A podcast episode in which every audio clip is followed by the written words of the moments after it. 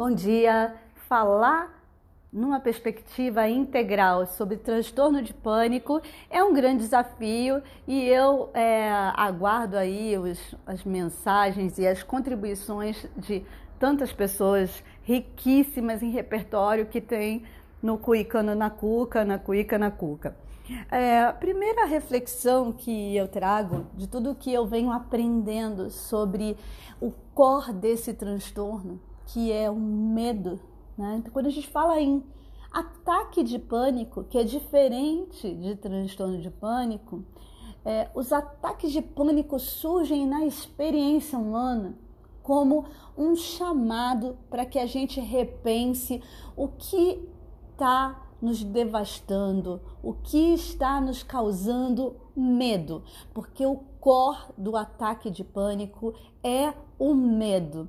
Um colega me perguntou do diagnóstico diferencial, como diferenciar um paciente, uma pessoa com transtorno de pânico de uma pessoa com mania. E é muito simples. A experiência primária da pessoa que tem transtorno de pânico é o medo, é uma insegurança, uma sensação de insegurança devastadora de que estou na iminência da morte. E essa sensação toma a experiência toda da pessoa de súbito. A maior parte das pessoas, a partir de uma experiência, de um ataque de pânico, elas não desenvolvem o transtorno de pânico. 60% das pessoas têm ah, o que a gente chama de ataques de pânico, não tem o transtorno de pânico completo. Tem um ataque ou outro e não desenvolve uma recorrência. Para a gente dizer que é transtorno de pânico, a pessoa ela tem que ter mais do que quatro ataques num período de mais de um mês. E junto com esses ataques, ela começa a ter uma ansiedade antecipatória, ela começa a ter medo do medo. Né? E, uh, e ela começa a ter uma esquiva fóbica, ela começa a evitar certos lugares que ela entende que ela vai estar mais vulnerável a ter um ataque, é, lugares públicos, lugares cheios que ela acha que ela não vai conseguir se desvencilhar e achar ajuda. Ela passa a depender o tempo todo de pessoas da confiança dela, porque ela tem a sensação de que ela vai ter uma crise de pânico e vai morrer sozinha na rua. E muito embora a gente tente é, convencer a pessoa de que aquela crise ela é passageira, ela dura no máximo uma hora e de que a pessoa não vai morrer, ela tem uma experiência de quase morte em que ela tem palpitações, tem a respiração curta, tem zumbidos, tonturas, vertigens, visão dupla a sensação de que vai desmaiar, uh, suores, tremores, urgência para urinar, urgência para evacuar e geralmente a reunião desses sintomas é tudo ao mesmo tempo agora. É uma experiência bastante perturbadora e que para quem vive e que a gente tem que ter empatia, é, compreendendo que não adianta tentar racionalizar é, que aquilo ali é, é, algo que não vai matar a pessoa, porque a experiência é, primária da pessoa é bastante desconfortável. É, do ponto de vista mais espiritual, essa, esse apego que a gente tem ao corpo, essa identificação que a gente tem com o corpo e com essa existência, né? é, como se eu fosse o meu corpo. Eu me identifico, eu sou o corpo. E diante do meu corpo em colapso, é, eu estou em colapso. Quando é, pessoas que têm transtorno de pânico começam a praticar meditação, e principalmente não é por acaso que isso a própria medicina ortodoxa ela recomenda técnicas respiratórias para diminuir a intensidade de um ataque de pânico ou mesmo quando a pessoa começa a ter aquela sensação de que ela vai ter a crise, ela inicia técnicas de respiração abdominal em que ela coloca as mãos sobre a barriga e faz respirações mais profundas, mais lentas, expandindo, expirando e parece que essas técnicas elas têm a capacidade de embeber a pessoa, né? O circuito do medo ele vai ficando menos hiperativo, né? Ele dispara uma menor frequência e a pessoa não tem todos esses sinais e sintomas. É, é muito importante que a gente pare também com um, um estereótipo, um estigma de que quem tem é, uma manifestação é, emocional é mais fraco do que os outros. Ah, ele é mais fraquinho, ele não aguenta. É, durante a nossa graduação, temos muitos médicos, é, enfermeiros aqui, né, psicólogos no grupo. Frequentemente a gente observava isso, né? Só os fortes sobreviverão. Há um esquema perverso de é, horas ininterruptas, não só de estudo, mas de prática e a gente foi condicionado a achar que só assim a gente ia aprender. Inclusive, eu lembro de colegas durante a residência que falavam assim: não, não existe outra forma de aprender, tem que ser assim esquema sangue nos olhos, faca nos dentes. E a gente passa, gente, a admitir que isso é normal, sem nem se aperceber do absurdo, dos ritmos de vida. Uh, uma, uma coisa que é um depoimento, né? Minha mãe sempre teve transtorno de pânico, né? agora ela está há muitos anos estável, mas é, eu notei que muitas vezes eu sentia uma sensação de desconforto na barriga e uma, uma sensação de respiração mais curta, e eu fazia meditação e tentava entender, mas o que é isso? E era tão somente um afloramento biológico, uma tendência biológica que não se manifestava e que geralmente surgia essas sensações em mim quando existiam muitos estímulos é, auditivos, às vezes estava tendo muito ruído no ambiente e eu nem tinha me apercebido. Quando alguém me, é, me chamava e tocava o telefone e eu tinha alguma coisa para responder no e-mail, e essa somatória de estímulos era too much para mim. E a gente tem que respeitar os ritmos de cada um. A gente tem que ter autoconhecimento e autoconexão. E aí eu me dei conta, olha, essa é uma questão meramente de uma tendência genética que nunca se manifestou.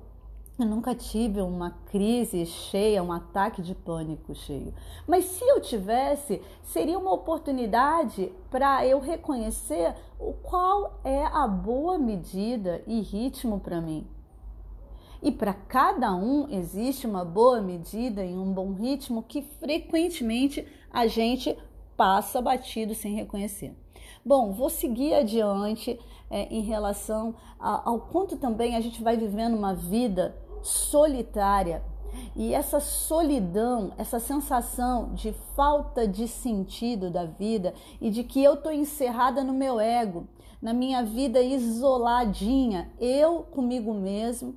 E se eu não existo, se eu tenho a sensação de que é, tudo pode acabar de uma hora para outra, o mundo pode acabar, minha casa pode cair e é tantas catástrofes que a gente vê por aí.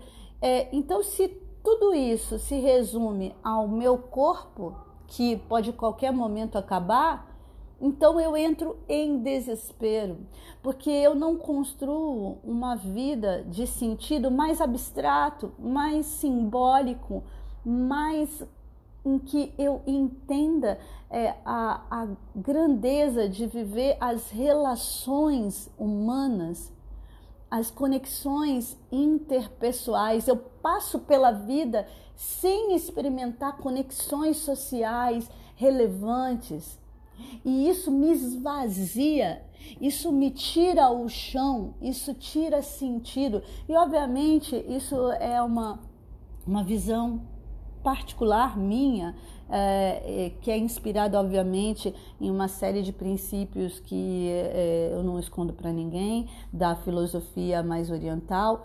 Então, essa questão da gente ver a crise de pânico como uma oportunidade da gente se reconectar à, à vida num sentido mais sutil, menos concreto de identificação que eu tenha só com o meu ego, só com o meu umbigo. Ah, é, é, como se o transtorno de pânico, a crise de pânico fosse uma oportunidade para a gente rever é, a nossa essência é, com mais calma, com mais paz.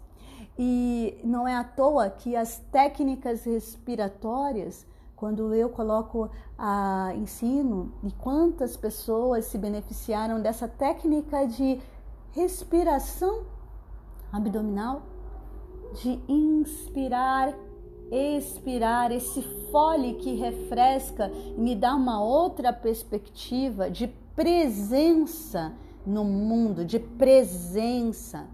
E aí a insegurança, o medo, ele fica menor porque eu desloco o eixo da minha atenção não para o meu corpo, para minha existência corporal, eu desloco para uma outra perspectiva.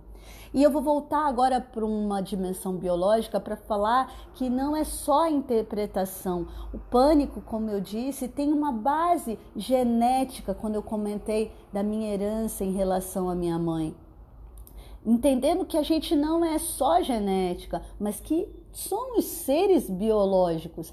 É, o circuito do medo na amígdala cerebral, locus cerúleus, uma série de estruturas cerebrais que a pessoa que tem transtorno de pânico, ela tem uma hipersensibilidade nesse circuito do medo. Parece que é, elas têm níveis de glutamato que é excitatório, níveis de GABA que é inibitório menores e de, de glutamato maiores. E tudo isso é um prato cheio para que o excesso de estímulos dispare uma liberação noradrenérgica super alta que dá todos esses sintomas: palpitação, tremores, suores, zumbidos, dor de cabeça, urgência para urinar, falta de ar. E geralmente essa crise dura poucos minutos até no máximo uma hora é, a pessoa passa a ter uma esquiva, uma esquiva fóbica, uma ansiedade. E é muito importante que a gente é, entenda que essa perspectiva biológica muitas vezes vai ter sim que receber a medicação. A medicação, ela parece que tira essa hiperexcitabilidade do circuito do medo. E é tão e somente, gente, inibidor seletivo de recaptação. Fluoxetina, paroxetina, sempre em doses baixas. Se você pegar um comprimido de fluoxetina e dá para a pessoa com transtorno de pânico, frequentemente ela piora dos sintomas. Era muito frequente eu ouvir falar, né, de pacientes vinham para mim, doutora, não vou usar esse remédio não. Uma vez o clínico passou para mim, eu quase morri.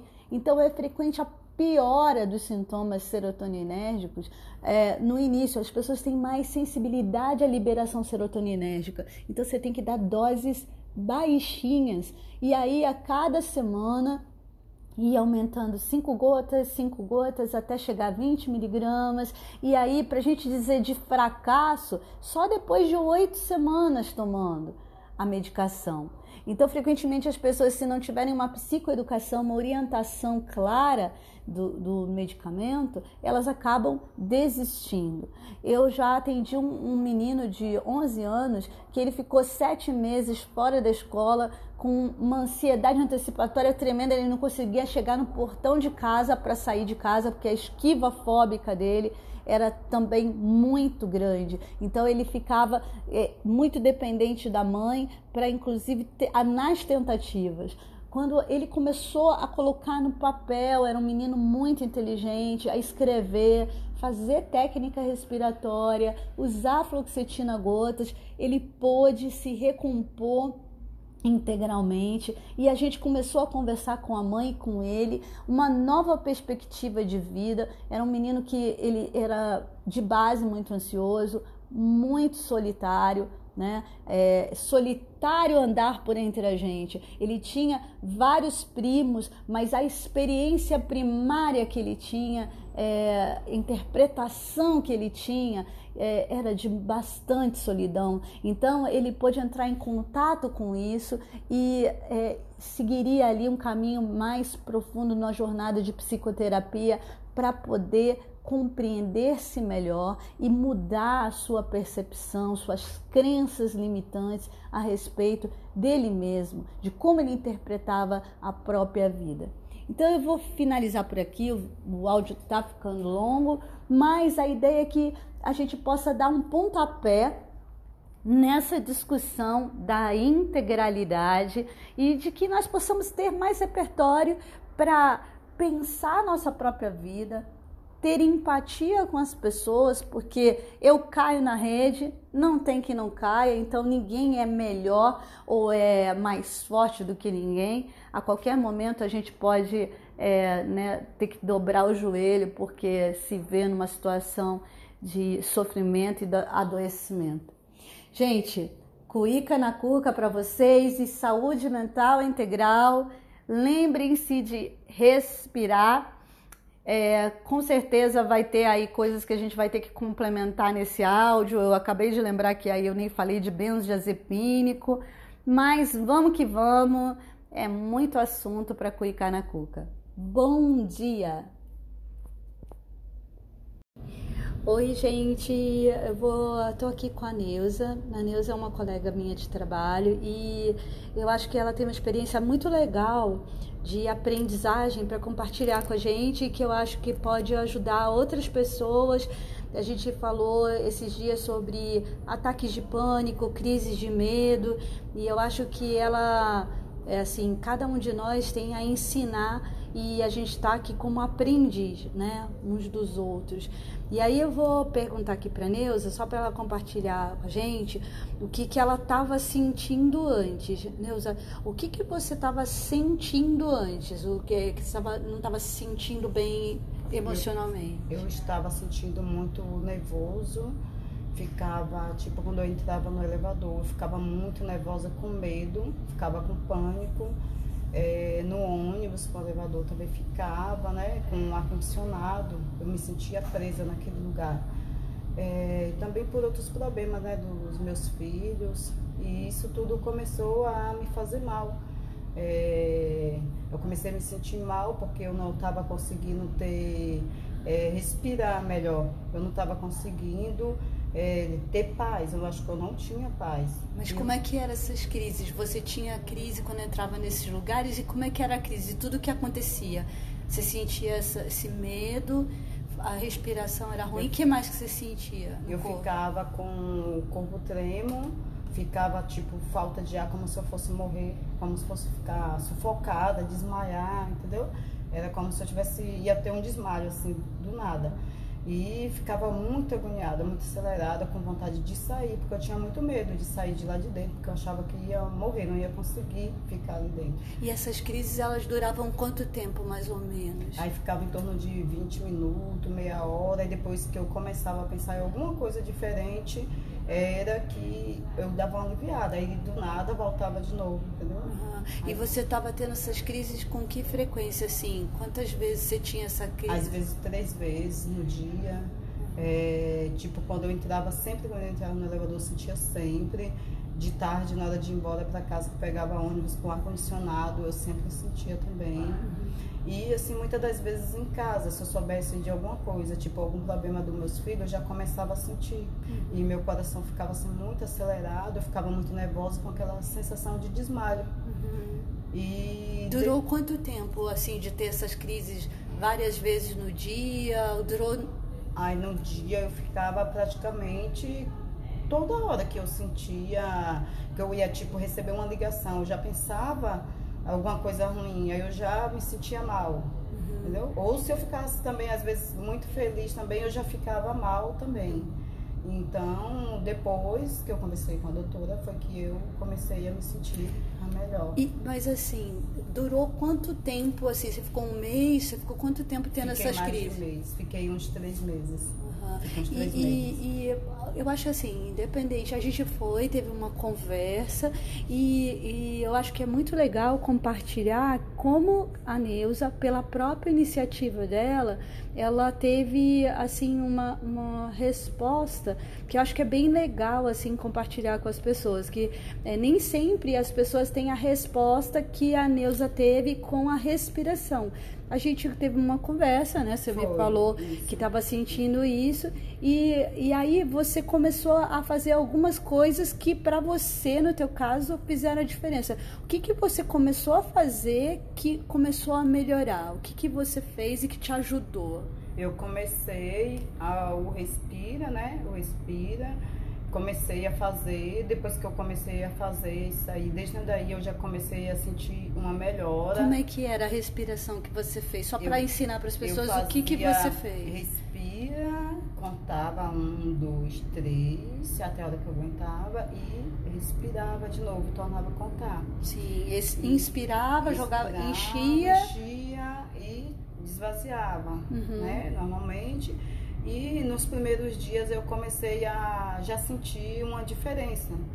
E também eu sempre contando, sempre ficava escrevendo, como a doutora me falou, né? Escrever o que eu estava sentindo. E aí eu comecei a pensar diferente, é, como se meu raciocínio voltasse ao normal. Uhum. E daí eu comecei a me sentir diferente. Desde então. Eu acho legal quando você me contou, a gente estava aqui antes de fazer a gravação, você me contou que essa questão de você não estava se dando conta de coisas que quando você começou a escrever, de Isso. você falou um pouco conta da, que você começou a reconhecer o que, que você começou na hora que você começou a escrever, por que, que você estava com medo, sentindo aquela aquele pânico, o que, que você reconheceu quando você começou a escrever, botar no papel? Eu comecei a botar no papel e comecei a perceber que aquelas coisas eu não sentia antes. E do nada eu comecei a sentir e por que que eu estava sentindo aquilo. E aí eu vim dar conta também que era por conta do emocional, do que eu tinha perdido a minha neta, é, de outras coisas que eu já passei na vida, né? Que eu já passei muitas coisas na minha vida, assim, muito sofrida. E aquilo eu estava atraindo para dentro de mim. É, até também por ver muitas coisas assim na TV e eu me sentia mal com isso quando eu via essas coisas e eu ficava passando mal. Então, assim, eu comecei a escrever tudo isso aí, comecei a deixar de ver mais é, coisas na TV, essas notícias. Você se afastou um pouco dessas um coisas pouco que estavam te, te intoxicando de algum Isso, jeito. Isso. É, em relação, assim, os problemas dos meus filhos, eu tentei, tipo, não me aproximar, me aprofundar muito nisso aí, tentar é, resolver a situação sem ter que me ap- aprofundar muito, Uhum. porque isso estava me prejudicando, estava me fazendo mal ao ver eles passar pelaquela situação a qual estavam passando, né? E ainda passa. Então, desde aí eu comecei a tirar, a fazer, a escrever como a doutora tinha falado, né? Para escrevendo tudo que eu estava sentindo. E eu comecei a escrever e tirando aquilo ali, né? Me Tomando, fazendo escolhas, fazendo né? escolha, tipo, em vez de fazer aquilo ali, eu tava fazendo outras coisas, tentando focar assim, tipo, oração, Uhum. orando muito, é, pedindo para Deus me libertar dessa situação, dessas coisas. Então a oração também me ajudou muito. Sim. E isso aí foi que eu fiquei, me senti bem melhor e hoje eu tô bem melhor. E você agora, com que frequência você está tendo essas crises de medo que você estava tendo antes? Ah, ultimamente, depois que eu falei com a doutora, não, não tive, assim, pelo menos no elevador, desse- daquele dia pra cá que a gente conversou, não tive mais. No ônibus, acho que eu tive duas vezes semana passada. Assim, só uma vez que eu tava indo que eu senti. Uhum. Mas depois, durante o caminho todinho, eu não senti mais. Eu Já comecei tem quanto tempo? ônibus mesmo, eu comecei a... Ah, a usar né, a técnica. É. Mas há quanto tempo que você está assim com sem crises? Que você... Já tem já, o que? Eu acho que tem já uns 15 dias. Uns 15 15, dias. dias, é. É, Desde que a gente conversou, é, melhorei bastante e não senti mais essas crises. Só senti duas, duas ou três vezes. Uhum. Aí não senti mais. E, e a, a ideia, né, que eu acho, poxa, assim, primeiro gratidão pra, por você estar compartilhando essa experiência, porque eu acho que outras pessoas podem também ver que principalmente, Neuza, que eu acho que chama a atenção foi a sua simplicidade em entrar em contato com você, e, é, e reconhecendo o que você podia fazer, você escutou algumas sugestões e isso. você acolheu isso e se colocou à disposição para colocar em ação, praticar, a praticar, é, entendeu? A praticar. Isso aí foi que me ajudou muito. Porque talvez se eu não ouvisse, como eu antes, eu não tinha conversado. Aí eu lembrei que a doutora, é, né? É, podia me ajudar. Então, desde esse dia, eu já acordei determinada, falei, ah, a doutora Tânia chegar, eu vou conversar com ela. Aí, desde esse dia que eu determinei, e a senhora chegou aqui, eu conversei, e eu determinei, por aí na minha vida, fazer essas práticas todas aí para que eu fosse me libertar. É, eu acho que, que inspira a gente né, a pensar mais simples. Eu acho que, assim, é, isso para mim é, é uma aprendizagem, assim, como que a gente tem que ser mais simples e aprender e trocar com os outros. Como você se, se colocou a, aberta, é. né? Essa atitude de aprendiz, assim, deixa eu me, deixa eu me abrir para é. testar, para experimentar isso e ver se eu consigo ter benefício. E isso trouxe para você benefício. Como a gente tinha falado, nem sempre no transtorno de pânico a pessoa só com uma técnica respiratória ou com a escrita consegue ter tantos benefícios em tão curto prazo como você teve. Às é. vezes a pessoa lembra que eu falei, às vezes precisa dar medicação. Se não é. melhorar em poucos dias, vai ter que usar medicação. E, e, e, a vida continua e você precisa continuar administrando todas essas tensões, é, né, Neuza? Isso. E eu espero que vocês, assim, possam é, se beneficiar disso, dessa simplicidade e, e dessa, dessa atitude aberta de aprendiz e se cuidem. Porque muitas vezes a gente não percebe como né, você estava passando é. por um monte de situações de estresse de vida e não estava conseguindo nem estar em contato com isso, né? Com a tua é. tristeza. É, verdade. E desde o dia né, que eu também tomei essa atitude, né? É, vou conversar com a doutora, porque eu sei que ela pode me ajudar. Então, assim, a gente tem que sempre procurar uma pessoa que a gente saiba, que pode nos ajudar. Buscar ajuda, buscar né? Buscar ajuda. Então, assim, eu decidi buscar ajuda porque eu sabia que eu não estava bem comigo, que eu não estava sentindo bem. Eu, eu sentia no meu corpo, no meu psicológico, que eu não estava bem. Então, foi quando eu decidi buscar ajuda encontrei na doutora ajuda, graças a Deus, eu te agradeço por isso, né? Que me ajudou muito e tem me ajudado. Não, e que outras pessoas também possam, assim, com base nessa informação, a ideia é a gente replicar de que existe, você também pode ajudar, você que está ouvindo, pode ajudar outras pessoas, seja orientando assim o que ela pode fazer por ela ou buscar mesmo ajuda médica, psicológica, contar com apoio social que é uma integração de apoios para a gente ficar bem Isso. espiritualmente. Quando você falou assim, não, a oração para mim faz muito sentido é. e você foi costurando isso. isso. Fui orando, né, pedindo, né, para Deus tirar, né, aquele medo, aquele pânico, para Deus me libertar daquilo.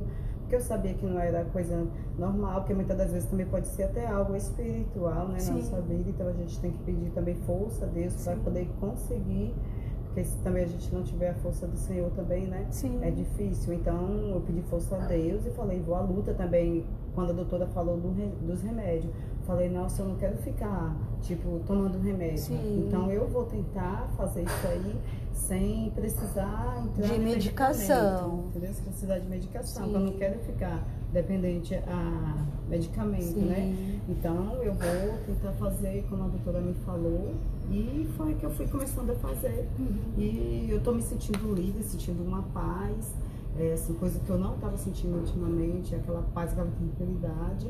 É, eu estou sentindo paz, tranquilidade. É, já viajo sem aquele pânico, sem aquele medo, né? Que até de ver o ônibus eu já ficava com medo. Uhum. E hoje eu já não estou mais desse, dessa forma. Legal. E, e é isso, gente. O recado dado. Muito obrigada, viu, Neuza, pelo teu. Eu que agradeço. Não, pelo seu depoimento, uma, uma, gratidão. E às vezes as pessoas precisam de medicação também, né? Tem casos que são não, não tem essa, essa resposta e precisa de medicação por um período. Mas a medicação, ela não substitui todas essas descobertas é que isso. você teve quando você começou a ver os seus sentimentos, quando você resgatou isso. mais forte a tua espiritualidade. Foi um conjunto, porque só a oração não estava te, li... não tava te não livrando só a oração. é, Você precisou pensar uma série de É. coisas, respirar, colocar no Isso, papel. é. Porque eu também já vinha, né, orando e tudo, e continuava da mesma forma, né? Tudo bem que me aliviava bastante, mas continuava. Depois que a doutora falou do expira, respira, que eu comecei a fazer, anotando no papel, Uhum. chegando em casa também fazendo, às vezes antes de sair daqui do trabalho eu já fazia. Fez uma conexão, né? A respiração, ela permitiu que você entrasse em contato com você É. e que fortalecesse a tua espiritualidade. Sim, é. Parece que precisava respirar para você se conectar com seus sentimentos e com a tua Isso, espiritualidade. isso. Até, doutora, eu não. Eu tava muito assim, sedentária, tava ficando muito assim dentro de casa, só vinha pro trabalho porque tinha que vir trabalhar. E assim, agora eu comecei, né? Porque antes eu fazia atividade de fazer caminhada, de subir as escadas, e eu não tava mais fazendo isso. Então, de duas semanas pra cá, eu voltei a fazer tudo isso, a fazer caminhada. Ah, que legal, isso aqui a gente não tinha, escada, aham. né? Aí eu tô subindo, eu nem comentei isso, É, né? você não tinha falado Então, disso. subindo de escada todos os dias quando eu chego. Uhum. E quando eu vou daqui para o terminal, a estação, eu vou caminhando, desço no ônibus, subo da minha casa caminhando. Aí tô fazendo caminhada também, né? Que era coisas que eu não estava fazendo mais, que eu estava assim, como, sentindo quase como se fosse uma depressão. Sim. E agora eu tô fazendo tudo isso aí, isso também tá me ajudando muito. Isso, e vamos então continuar conversando, viu, Deus? Obrigada. E isso aí, compartilhem, viu, essa ideia, gente. Ficando na Cuca e saúde mental integral para todos nós.